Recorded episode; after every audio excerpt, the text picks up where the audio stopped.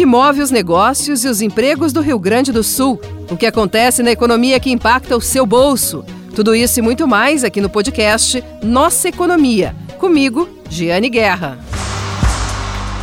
Olá, vamos começar mais um episódio do podcast Nossa Economia, o podcast de GZH. Toda semana um episódio novo e você pode também recuperar os episódios anteriores sempre na sua plataforma de áudio preferida.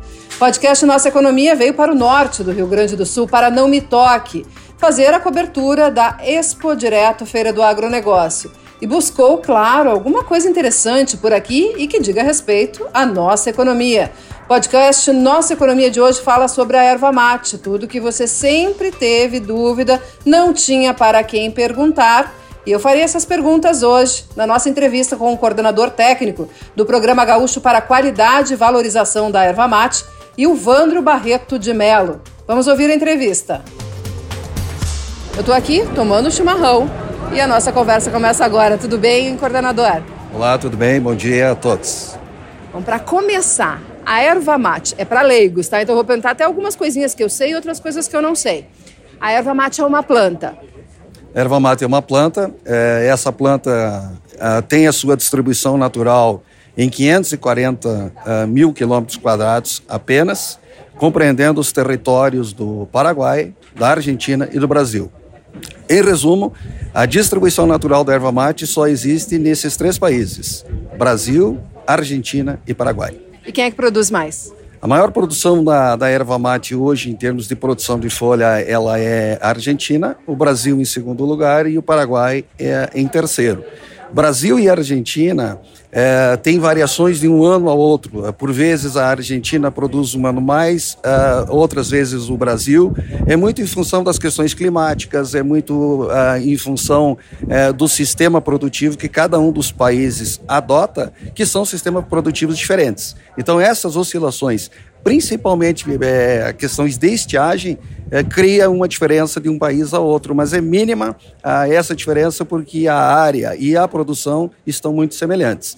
É, talvez a grande diferença é que a Argentina ela tem praticamente todos os seus ervais cultivados e nós aqui no Brasil nós temos os ervais cultivados, mas existe também uma grande área de ervais nativos.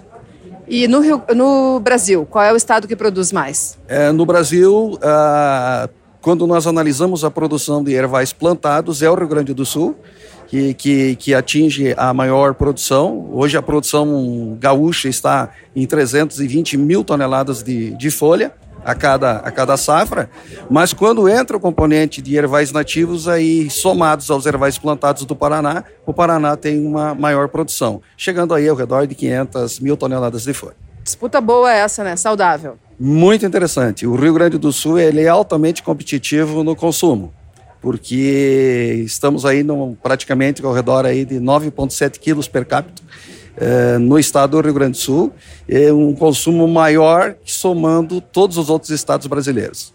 Ah, quase 10 quilos por ano, então, de consumo pelo gaúcho? Quase 10 quilos o consumo per capita uh, do, do gaúcho. Muito próximo e muito semelhante a dois países vizinhos nossos, que é o Uruguai e, e que são Uruguai e Argentina, que tem um consumo muito semelhante ao do Rio Grande do Sul. Qual é a origem do uso da erva mate, a origem do chimarrão? Quando começou? Porque recentemente eu estive na Cial, em Paris, e lá uma dos, um dos produtos mais inovadores que ganhou um prêmio foi um kit de erva mate, não, não a erva mate, né? O kit de uma empresa centenária da Argentina que produz erva mate e criou um kit para iniciantes, né? Então, ele tinha o, o, copinho de plástico, tinha uma bombinha de plástico e um, e um pacotinho de erva mate suficiente para uma semana. Então, vinha isso dentro de um kit e isso foi considerado inovador, apesar de uma ideia simples, mas inovadora, porque eles exportavam isso com o objetivo de angariar novos adeptos a, né, ao chimarrão. É interessante essa ligação com, com a França, porque é, quem nomeou a erva mate é, a ela o nome científico de Ilix paraguarensis foi um francês, Auguste Saint-Hilaire, em 1822. Esse foi uh, essa relação que nós temos assim uh, direta com a, com a França e, e o mate. Ah, bem que quando eu parei aqui, que eu vi esse monte de chimarrão e erva mate, eu parei aqui e disse, ah, aqui que eu vou fazer uma entrevista, me disseram que tinha que ser contigo, que era tu que sabia tudo.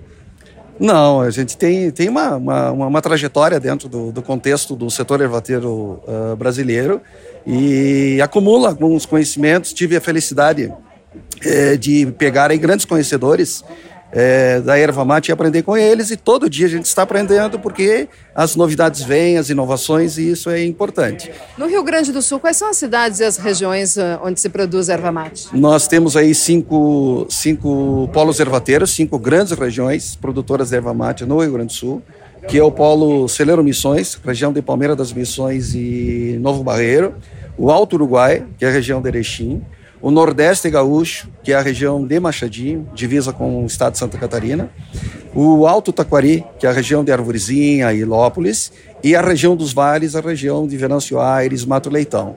Então, essa concentração da produção de erva mate no Rio Grande do Sul está basicamente na metade norte.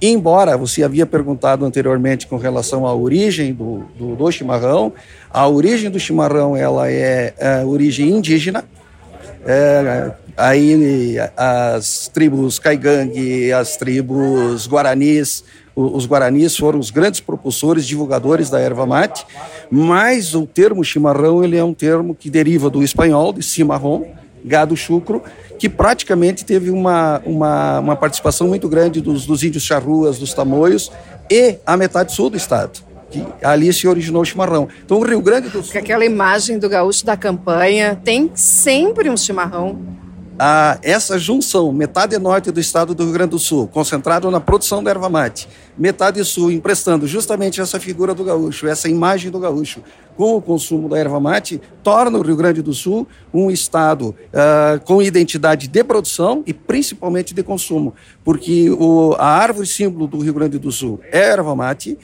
a bebida símbolo dos gaúchos é o chimarrão, e em qualquer parte do mundo, aonde se for, seja gaúcho ou não, estando com uma cuia de chimarrão na mão, ele é taxado de gaúcho. Então, isso a gente se orgulha muito, porque o chimarrão é a, a nossa grande identidade. E a diferença da cuia e do chimarrão para o mate que os uruguaios e os argentinos tomam? E também a diferença, claro, a gente sabe que para o tererê tem a diferença da água.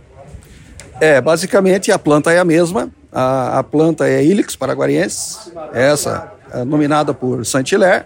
É, ela tem um processo de produção igual, falamos em produção de campo igual, tanto para o tererê quanto para o chimarrão nosso da erva mate verde, quanto para o chimarrão de erva mate envelhecida dos, dos, dos castelhanos. Mas o que, que, que, é o grande diferencial? É o processamento. Então a matéria-prima é a mesma, a primeira etapa de fabricação, que é o processo de secagem, que é o processo de, de re, redução da água das folhas, ou seja, a desidratação da folha, ela é igual para qualquer produto da erva mate. A partir desse processo de desidratação, ela começa a se diferenciar. Dali a gente produz o tererê, ali a gente produz o chamate, produz o chamate tostado, produz o chimarrão nosso, do brasileiro, que é de uma erva mate verde, a preferência das pessoas tomar uma erva mate verde, e chega no chimarrão do, do, dos uruguaios, que é uma erva mate diferente, é uma erva mate já envelhecida, é uma erva mate de uma coloração amarela, sem a, a adição de palitos, ou seja, chamada pura folha. Aqui no que é forte que é forte justamente pelo processo que ela passou que ela passou nesse, nesse envelhecimento e essa quantidade de palito que nós usamos no Brasil, permitido até 30%, mas por uma questão mercadológica, as empresas trabalham, as marcas de erva mate com 18%, 20%, é a aceitação do consumidor máxima de palito, ela é diferente do mate uruguaio, porque o mate uruguaio ele é praticamente de pura folha. Então... Meu irmão teve agora em Punta del Este e ele foi trazer erva mate, disseram, entregaram para ele, ah, tem que levar essa que é a melhor, apesar de ser brasileira. E ele me trouxe uma erva mate brasileira lá de Punta del Este. Perfeitamente, porque o Uruguai, é, como conversamos antes, citamos os três países onde ocorre a produção da erva mate. Brasil, Argentina e Paraguai. O Uruguai está fora desse contexto de produção, mas ele tem um consumo igual ao consumo do Rio Grande do Sul. Então, essa proximidade é muito importante. Revolução Farroupilha tem muito disso. O que, que a Revolução da Farroupilha interferiu no aspecto da erva mate? É, no momento dos combates, a erva mate, na época, por volta de 1835, 1845, que foi esse período da Revolução Farroupilha, a erva mate era um dos grandes valores econômicos do estado do Rio Grande do Sul. O Rio Grande do Sul utilizava a erva mate por troca por armas, por cavalos, por remédios com, com os países do Prata, Uruguai e Argentina. Como esse negócio era vantajoso para o Rio Grande do Sul, na época foi investido muito na industrialização. Então não é por nada hoje que a maior quantidade de indústrias estão situadas no Rio Grande do Sul. Então, eh, foi estimulada a industrialização da erva mate para fazer uh, recurso financeiro para comprar armas, cavalos, remédios durante a Revolução Farroupilha. Com isso, se manteve o hábito de consumo tanto na Argentina quanto no, no Uruguai. Com isso, possibilitou que aqui nos tornássemos, além de grandes fabricantes, grande exportador de erva mate. Porque da, do valor total brasileiro de erva mate exportada, o Rio Grande do Sul está na casa dos 80% da, da exportação da erva mate brasileira, que hoje está ao redor aí de 50, 45, 50 mil toneladas de erva mate exportadas por ano. 80% desse valor é com origem no Rio Grande do Sul. E para ti, quais são as regras mais básicas da roda do chimarrão? É, basicamente é, é, aquele ritual. O chimarrão ele é um ritual. E, e nós compreendemos muito que hoje é, parte desse ritual ele está sendo deixado de lado muito em função da velocidade da vida.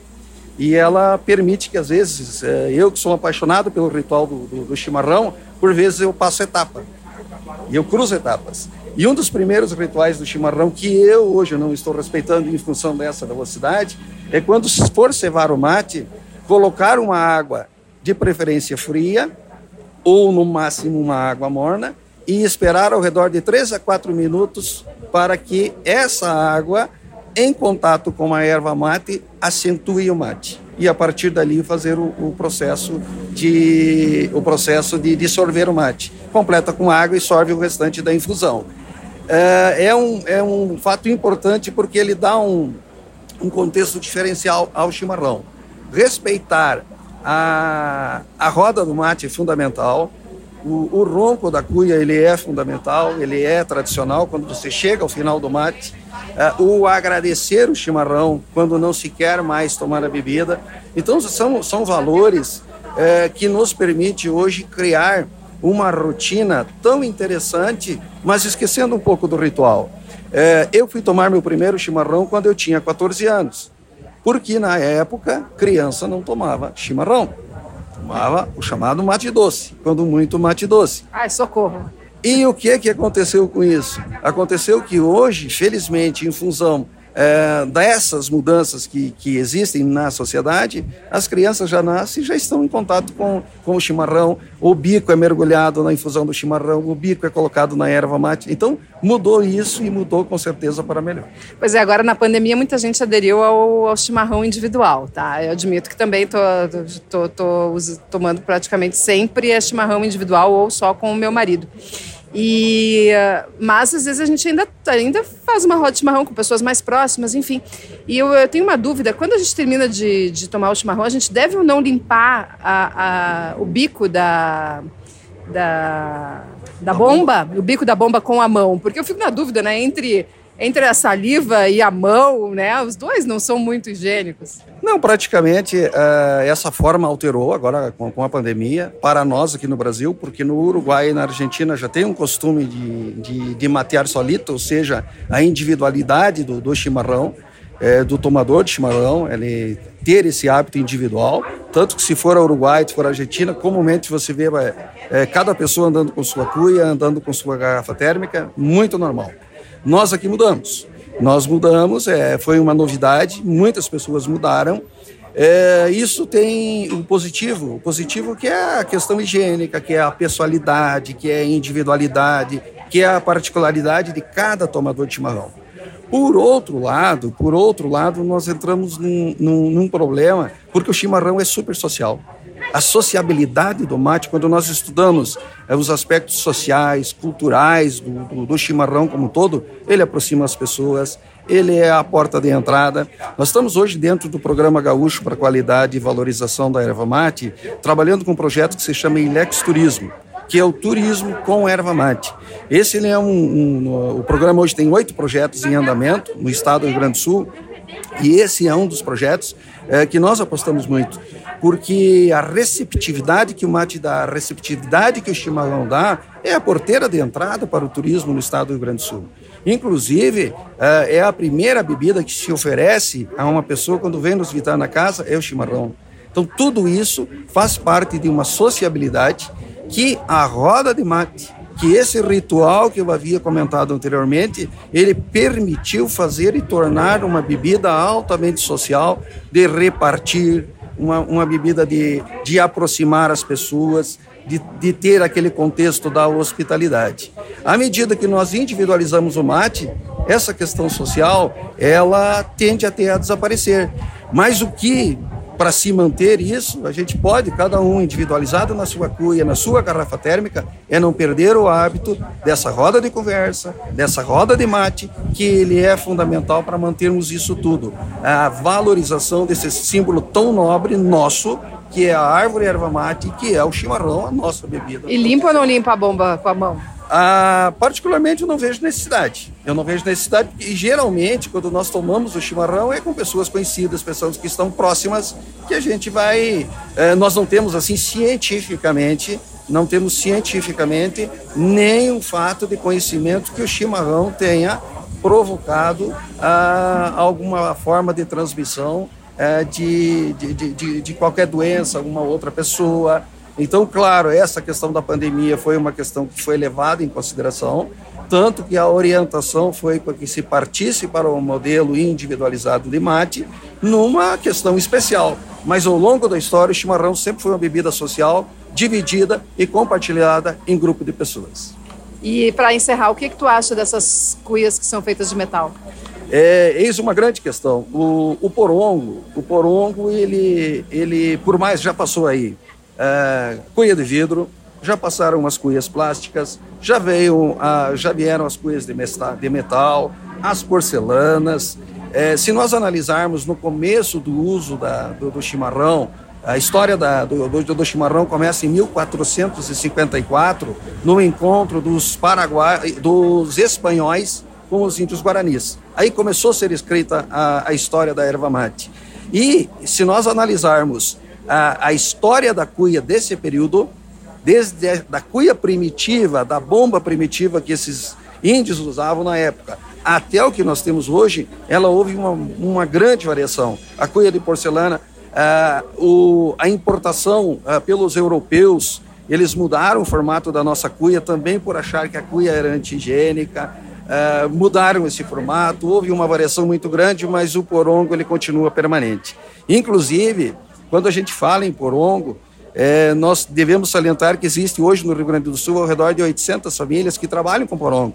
Nós temos duas grandes regiões produtoras de porongo no estado do Rio Grande do Sul, que é a região de Vicente Dutra, nas margens do rio Uruguai, e a região central do estado, que é a região é, de, de Santa Maria são os dois grandes polos produtores de porongo. É uma economia pujante, uh, se exporta, se comercializa por ano ao redor de 5 milhões de cuias. Então, veja, é difícil você encontrar uma pessoa, uma família que tem apenas uma cuia em casa. Há sempre um conjunto de cuias. Então, ele é um, é um, é um utensílio de mate é, muito comprado pelas pessoas, movimenta grandemente a economia e caracteriza o chimarrão como uma, uma forma tradicional de consumo. Por todas essas inovações que a cuia passou, o porongo resistiu. Eu não sei quanto tempo levará isso, mas ele continua resistindo e eu, particularmente, eu prefiro o chimarrão na cuia de porongo. Eu também. E a entrevista de hoje, então, do podcast Nossa Economia foi sobre erva mate. Na semana que vem, na próxima quinta-feira, um novo episódio do podcast de GZH, sempre na sua plataforma de áudio preferida. Você pode recuperar os episódios anteriores em gzh.com.br barra Guerra, também na sua plataforma de áudio preferida, no Spotify, no SoundCloud e várias outras por aí. Nossa Economia é um podcast de GZH, sempre tratando de tudo que diz respeito à economia do Rio Grande do Sul, às empresas, aos empregos, aos negócios e também tudo que diz respeito à economia do nosso bolso. Aproveito para convidá-los para um evento GZH Conversa que vamos realizar no dia 20 de março agora, com o convidado, educador financeiro muito conhecido, Gustavo Cerbasi, aliás, com quem comecei a aprender sobre educação financeira há mais de 15 anos. Ele será nosso convidado para tirar aquelas dúvidas que você sempre tem e me mandam sobre como lidar com as dívidas, sobre onde investir, qual é a melhor aplicação financeira. Vamos perguntar a ele, porque a ideia é ensiná-los a buscar os seus investimentos, a fazer os seus negócios e não necessariamente esperar que alguém dê uma solução mágica que nós sabemos que não tem. Até semana que vem, aqui no podcast Nossa Economia.